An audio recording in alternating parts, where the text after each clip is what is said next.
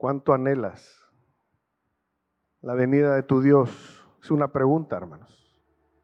¿Cuánto esperas su visitación? Y tal vez cuando uno lo canta, pensamos, como decía nuestro hermano Eduardo, en ese tiempo donde Él vendrá a establecer su reino. Pero yo quiero que ahorita medites en la visitación del Señor para tu vida aquí, hoy. Que eso es, es clave y es también primordial para mantenerte fiel hasta aquel día. ¿Entiendes? ¿O no? Y yo tenía una pregunta que hacerles. Por eso digo que gracias al Señor que Él se mueve por su espíritu para acomodar las cosas y así es más sencillo poder fluir. Pero ¿por qué estás tú hoy aquí? Te hago esa pregunta. ¿Para qué vienes a la iglesia? Y perdona si se escucha un poco retórica la pregunta, y, no quisiera confundirte, pero tal vez lo hacemos por inercia, hermanos. No, no sé con qué frecuencia te toque a ti venir. Entiendo que están en grupos y que no está toda la congregación. Pero cuando llegas al templo, a la casa del Señor, ¿por qué vienes? Contéstate tú en tu corazón.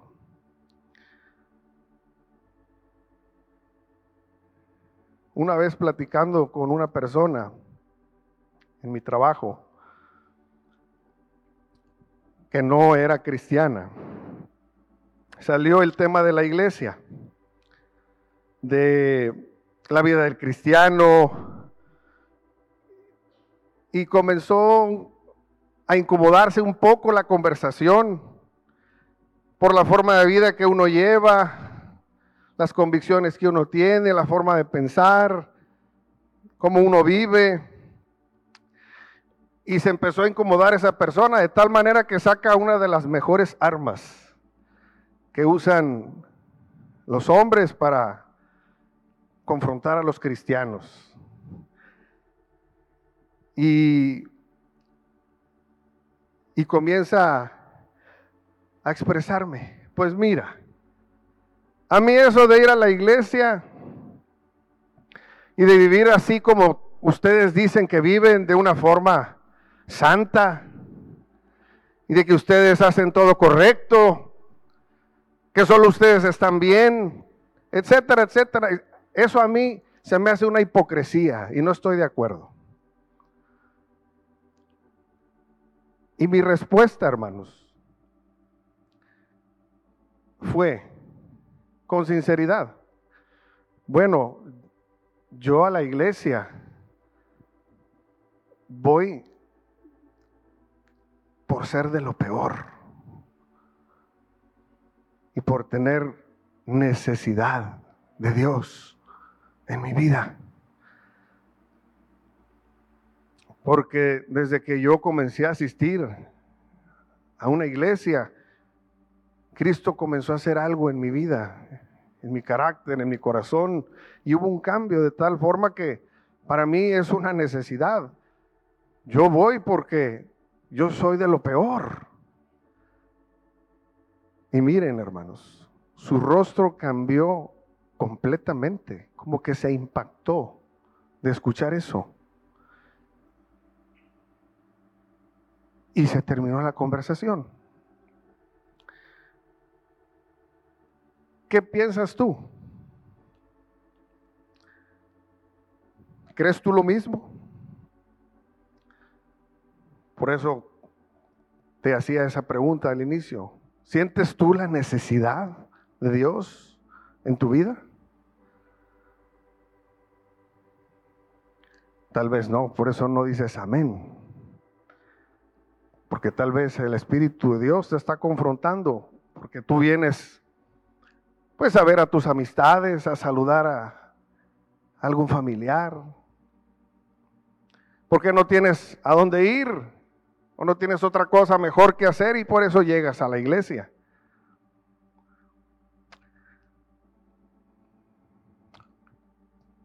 Pero ¿alguien ha tenido alguna necesidad, hermanos? Realmente. ¿Cuántos han tenido una necesidad? Ah, bueno, pensé que no estaban aquí, hermanos. Creo que todos. Las hermanas dirían, sí, yo tengo necesidad de un, par de zapatos nuevos, de un color que me hace falta, ¿verdad? Y los varones, yo tengo necesidad de una Smart TV de 40 pulgadas para el home office. Y los jóvenes, un teléfono celular nuevo con más memoria. ¿Por qué se ríen jóvenes? Pero eso no es necesidad, hermanos.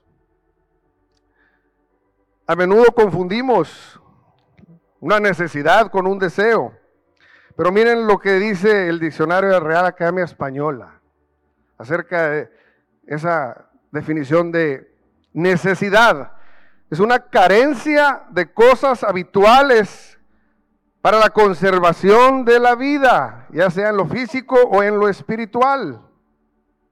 Eso es una necesidad. Y la realidad es que todos, en algún momento en esta vida, vamos a tener una necesidad real. ¿Y sabes qué va a suceder? Tendremos que inclinarnos al único que es capaz de atender esa necesidad en nuestra vida, a nuestro Dios a Cristo Jesús. Por eso te lo advierto, porque si tú no has tenido necesidades en tu vida, las vas a tener. Por eso es importante, hermanos, conocer algunas características, y es lo que yo quiero ver con ustedes en esta hora. Algunas características de un verdadero necesitado. Es el título de este mensaje.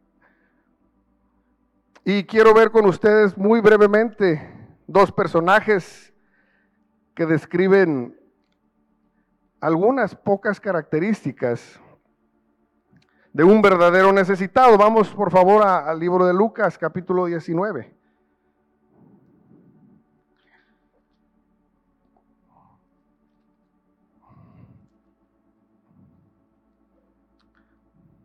Amén.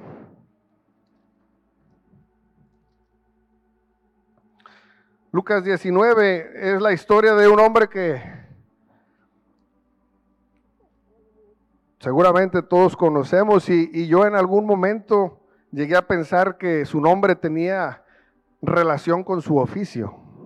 Saqueo, era un saqueador tremendo, ese hermano saqueo. Pero yo creo que para aquellos que no están familiarizados, si hay alguien que nos está visitando o alguien que tal vez estará viendo esta transmisión, este hombre saqueo era el equivalente a, por decirlo de esta manera, un alto funcionario del Servicio de Administración Tributaria, el SAT, con todo respeto. Esa era su vida. Y el resumen de su historia nos deja claro, hermanos, que él llegó a tener una necesidad tan apremiante de Dios, que a pesar de que él vivía seguramente muy bien y cómodamente, porque imagínense, ese nivel y ese rango de trabajo deja mucho dinero. Pero ¿qué lo hacía él tener que recurrir a algo diferente en su vida? Y ustedes conocen la historia, no, no lo vamos a leer todo. Pero dice Lucas 19.1, habiendo entrado Jesús a Jericó, iba pasando por la ciudad y sucedió que un varón llamado Saqueo, que era jefe de los publicanos y rico, procuraba ver quién era Jesús, pero no podía a causa de la multitud, pues era pequeño de estatura. Y corriendo delante, subió a un árbol sicómoro para verle, porque había de pasar por allí. Cuando Jesús llegó a aquel lugar, mirando hacia arriba, le vio y le dijo, Saqueo, date prisa, desciende, porque hoy es necesario que pose yo en tu casa. Verso 9, Jesús le dijo, hoy ha venido la salvación a tu casa, por cuanto él también es hijo de Abraham. Y ustedes conocen todo ese relato. Llegó la salvación, hermanos, a la vida de ese hombre. Pero entre líneas hay algunas claves que tienen mucha similitud con el segundo personaje. Ahí mismo en el libro de Lucas, capítulo 8, vamos ahí, verso 40. Otro hombre, padre de familia de nombre Jairo. Y vamos a ver la similitud de esas características en un momento. Lucas 8:40 dice, cuando volvió Jesús, le recibió la multitud con gozo, porque todos le esperaban. Entonces vino un varón llamado Jairo, que era principal de la sinagoga, y postrándose a los pies de Jesús le rogaba que entrase en su casa, porque tenía una hija única, como de 12 años, que se estaba muriendo. Y seguimos leyendo, verso 49. Cuando vino uno de su casa, del principal de la sinagoga, a decirle, tu hija ha muerto, no molestes más al maestro. Oyéndolo Jesús le respondió, no temas, cree solamente y será salva. Otras versiones dice, y sanará. Verso 55, entonces su espíritu volvió e inmediatamente se levantó. Conocemos también esa historia. El Señor trajo también salvación, resurrección a esa vida. Y a ese corazón de ese padre seguramente angustiadísimo, hermanos. Pero es interesante ver que en los dos casos, estos hombres eran gente principal, gente próspera, vivían cómodamente,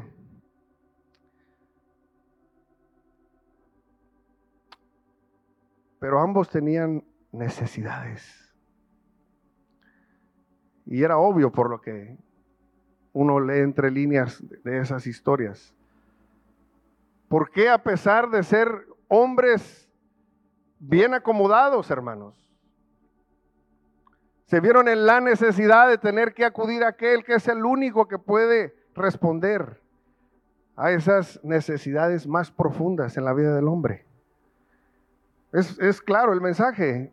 No importa cómo vivas, que también te vaya económicamente o, cómodamente tú estés, en algún momento Dios te va a confrontar y te va a estrechar de tal manera que tú vas a querer con tu habilidad intentar buscar una solución para saciar aquello y no vas a poder. Y no nos va a quedar más que inclinarnos delante de aquel que es capaz de atender una necesidad tan apremiante, hermanos. Y ese es nuestro Dios. Eso ya lo sé, hermano. No necesito que me lo recuerde. Por algo el Señor nos está recordando esto, hermanos. Piénsalo, porque tal vez pronto el Señor te va a recordar esta palabra.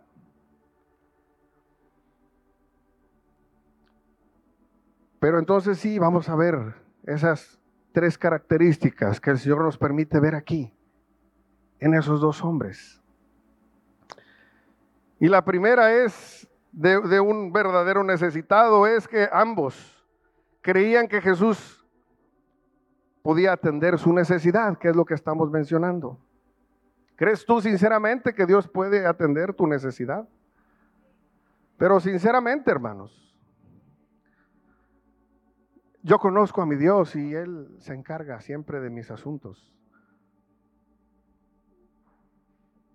¿Realmente es así? Porque uno como pastor con frecuencia recibe llamadas a diferentes horarios para una cita urgente por una necesidad que hay. Y el Señor es bueno y fiel en dar palabra, algún consejo de parte de Él. Y las cosas cambian y se solucionan. Pero fue Él.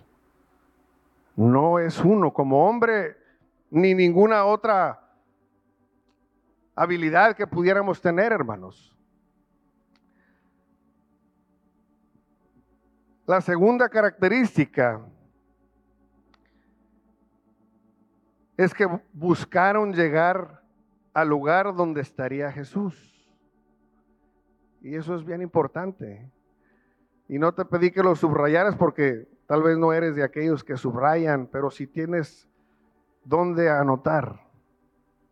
En ambos casos, si lo leímos entre líneas, verso 4 del capítulo 19, hablando de saqueo, dice, porque había de pasar por ahí, hablando de Jesús. Y casualmente, en el capítulo 8, el verso 40, hablando de Jairo, dice, porque todos le esperaban a Jesús.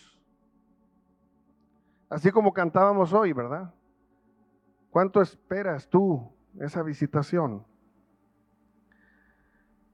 Bueno, estos dos hombres buscaron llegar al lugar donde estaría Jesús. ¿Estás tú dispuesta o dispuesto a llegar a donde Jesús estará? Mm, ¿Qué implica? Pues imagínate lo que ellos tuvieron que haber hecho. Ellos conocían, habían oído de él, el maestro, pero estuvieron dispuestos a hacer algo extraordinario para llegar a donde Él iba a estar. Que es por eso que hoy te preguntaba, ¿a qué vienes a la iglesia? ¿Por qué estás aquí? ¿Tienes realmente tú también una necesidad en tu vida? Él viene con frecuencia, hermanos, a este lugar, ustedes lo saben. Lo mismo experimentamos también nosotros en nuestra iglesia. Y es, evidente que el Señor se mueve por su espíritu. Él llega a, a su casa, a su iglesia, con frecuencia. Y tú lo sabes. Pero gracias a Dios que hoy estás aquí. Porque tal vez pudieras estar en otro lado. Pero yo no sé si son todos Solo el pastor José sabe si están todos los que hoy tienen que estar en este día. O tal vez tú que conoces a tus hermanos. Pero si no están todos, ¿en dónde están? Ah, bueno. Es que gracias a Dios, hermano, por la bendita tecnología. Ahora existen sistemas de video. Y gracias a Dios porque Existen plataformas donde se pueden visualizar. No tengo que estar yo ahí. Gracias, Señor. ¿Será que así piensas a veces?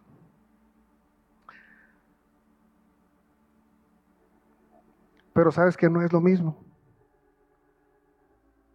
No, sí, ¿cómo no, hermano? El Señor me ha encontrado. Sí, seguramente si era una situación de suma necesidad, como las que oíamos al inicio del servicio, por las cuales se oraron y no podían estar si es que tenían que estar, ahí sí. Y el Señor hace su obra. Y el Señor se mueve por su espíritu y visita y llega y encuentra. Pero tú crees que el Señor no ve tu corazón si realmente tú podrías hacer algo para estar aquí y no estás. Él también se entristece, hermanos. Porque para nosotros esto es como una cita con Él. Pero si no hay necesidad, pues, ¿para qué voy? Yo estoy bien, estoy cómodo, estoy cómoda. Que el Señor nos ayude a reconocer que somos realmente, hermanos, necesitados Y la tercera característica, tal vez aquí me detenga un poco más, pero tiene que ver con lo mismo de las otras dos. Que estuvieron antes de que Jesús llegara. En los dos casos. ¿Entienden? Saqueo estuvo esperando y se aproximó hasta el lugar y ese árbol donde sabía que Jesús llegaría. Pero él estaba esperando. Si no, no hubiera estado ahí, ¿verdad? Y de la misma manera, Jairo, dice el verso 40 que todos estaban ahí esperando. Si estás esperando es porque llegaste desde antes, ¿sí o no? Y esa es una característica, hermanos, muy peculiar en aquel que es realmente un necesitado.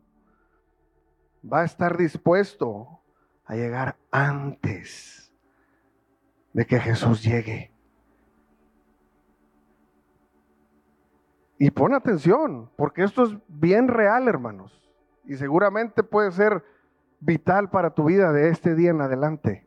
Llegar antes de que Él llegue.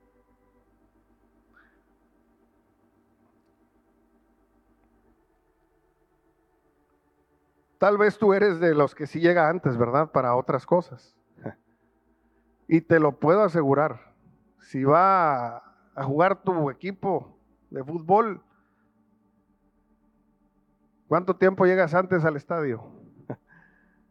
Para agarrar lugar, porque se llena. Y aquí es donde se ve mejor los goles. ¿Sí o no?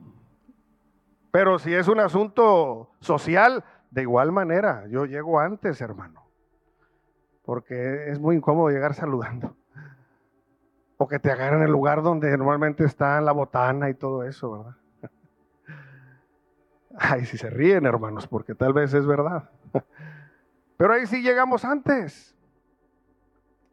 Pero saben, hermanos, que no medimos lo trascendental que puede llegar a ser nuestra falta de convicción y verdadera necesidad. No lo medimos. Y tan sencillo como ponerles ejemplos en lo natural, hablando de ese asunto, de llegar antes, a algo tan importante y tan apremiante, porque es una necesidad para ti. Si vas a hacer un viaje en avión, ¿qué pasa si llegas tarde al aeropuerto? se va tu vuelo. Y si acaso te vocean tres veces y si no estuviste, se van sin ti y pierdes tu vuelo.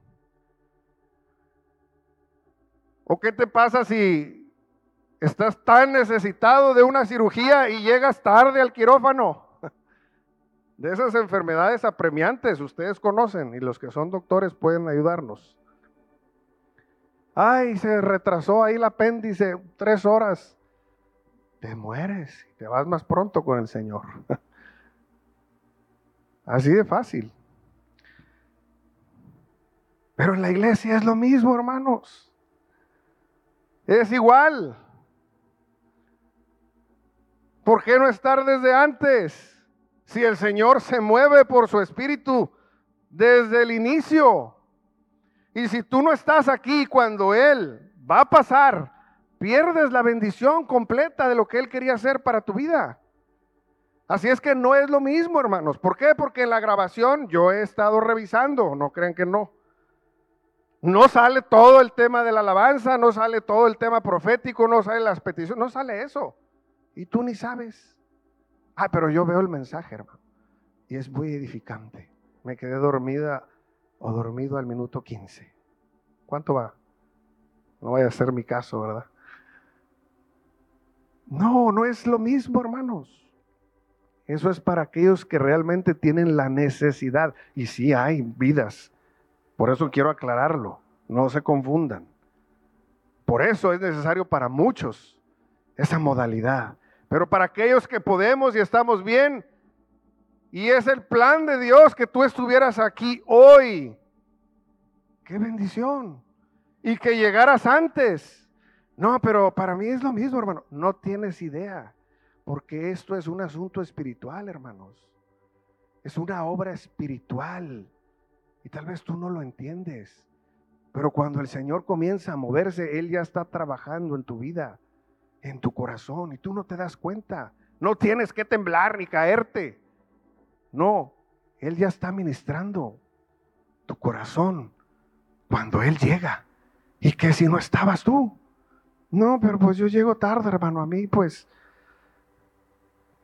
ya me conocen. Aparte, el Señor sabe. El Señor conoce. Bueno, en nuestra iglesia sí hay también corazones de esos.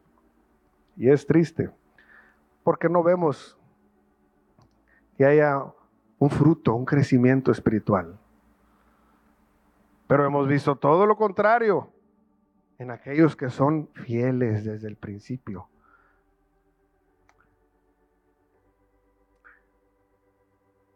Esta es una de las principales características de un verdadero necesitado, hermanos. Llegar anticipadamente. Y te vas a acordar de esta palabra. Llegar anticipadamente. Era lo que estaba haciendo ese, esa multitud de enfermos, ciegos, cojos, recuerdan, paralíticos del estanque de Bethesda. Dice que ellos estaban esperando el mover de las aguas. No era que, bueno, pues vámonos, ya bajó el ángel, vámonos. Y ahí me mandas un WhatsApp, cuando más o menos calculen que ahí viene. Acabo vivo aquí a la vuelta. No, ellos estaban ahí esperando. Y así es como el Señor obra en esas vidas necesitadas.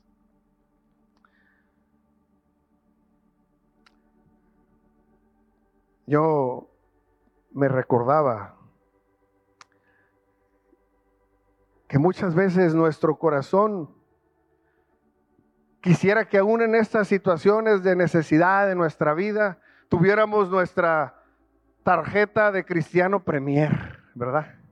Sí conocen esas tarjetas, ¿no? Sí, como no, hermano, pues arriba de tanto monto, ya soy premier en tal banco, no doy nombres, pero ¿y qué? Sin fila, ¿verdad? Y está toda la fila y uno llega y pase, por favor. Pues, gracias, gracias, Señor.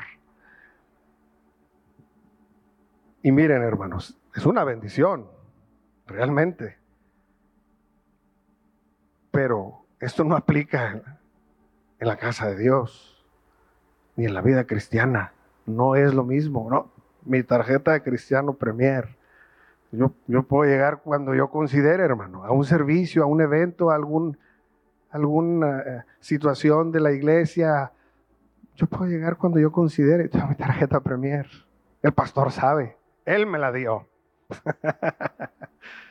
no creo. Entonces, que el Señor nos ayude, hermanos, a considerar cada una de estas características. Pero sobre la puntualidad, quiero recalcar esa parte. Yo agradezco a Dios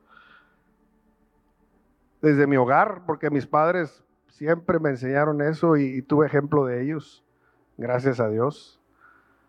Pero también de mis padres espirituales, de cada uno de los que fueron nuestros líderes, pastores, hasta nuestros pastores actuales. Miren, hermanos, una diligencia y una puntualidad en verdad admirable, que para nosotros fue más sencillo poder vivir de esa manera porque teníamos quien nos lo enseñara. Pero ¿qué estás enseñándole tú como padre a tus hijos? Que lleguen temprano al trabajo porque si no pierden el premio de puntualidad, ¿verdad? Cuesta. Mm, pero a la iglesia, pues ya, ya, ya sabe usted, hermano. Tarjeta de Cristiano Premier. Yo he aprendido algo sobre este renglón de la puntualidad, hermanos. Y, si alguien está de acuerdo conmigo, me gustaría que dijera amén con lo que les voy a mencionar. Pero eso de, de ser puntuales y llegar anticipadamente, escuchen por favor, yo lo aprendí de esta manera. Si llegas 15 minutos antes, has llegado a tiempo. Si llegas a tiempo, ya llegaste tarde. Y si llegas tarde, no querías estar ahí. Es una realidad. Piénsalo. Y te lo repito si quieres. 15 minutos antes de estar en un lugar donde tienes la necesidad de llegar, un compromiso. 15 minutos antes, llegaste a tiempo. Y si llegas a tiempo, ya llegaste tarde. Y si llegas tarde, no querías estar ahí. Esa es la realidad. Gracias por aquellos sinceros que me apoyaron con su amén. Tal vez tienen la necesidad de que el Señor haga algo en su vida y gloria a Dios. Por eso estamos compartiéndolo, hermanos. Porque es una necesidad. Que el Señor nos dé un corazón de un verdadero necesitado. Amén, hermanos. Que el Señor nos dé un corazón de un verdadero necesitado. Así seremos excluidos de ese pasaje en Apocalipsis, hablando de la iglesia de la Odisea, ¿recuerdan? Y el Señor hoy nos recordaba acerca de los tibios. ¿Qué dice la escritura? ¿Quieren ir ahí? Apocalipsis 3, verso 15. Si no, yo se los leo rápido. Con esto terminamos. Yo conozco tus obras que ni eres frío ni caliente, ojalá fueses frío o caliente, pero por cuanto eres tibio y no frío ni caliente, te vomitaré de mi boca. Porque tú dices, yo soy rico y me he enriquecido y de ninguna cosa tengo necesidad. Y no sabes que tú eres un desventurado, miserable, pobre, ciego y desnudo. Esa actitud, hermanos, provoca que el Señor nos vomite de su boca. Aquel que cree que está bien en todo y que no tiene necesidad de nada. El día llegará donde el Señor va a confrontar nuestra vida, nuestro corazón, para hacernos ver realmente si somos o no verdaderos necesitados. Que el Señor les bendiga, hermanos.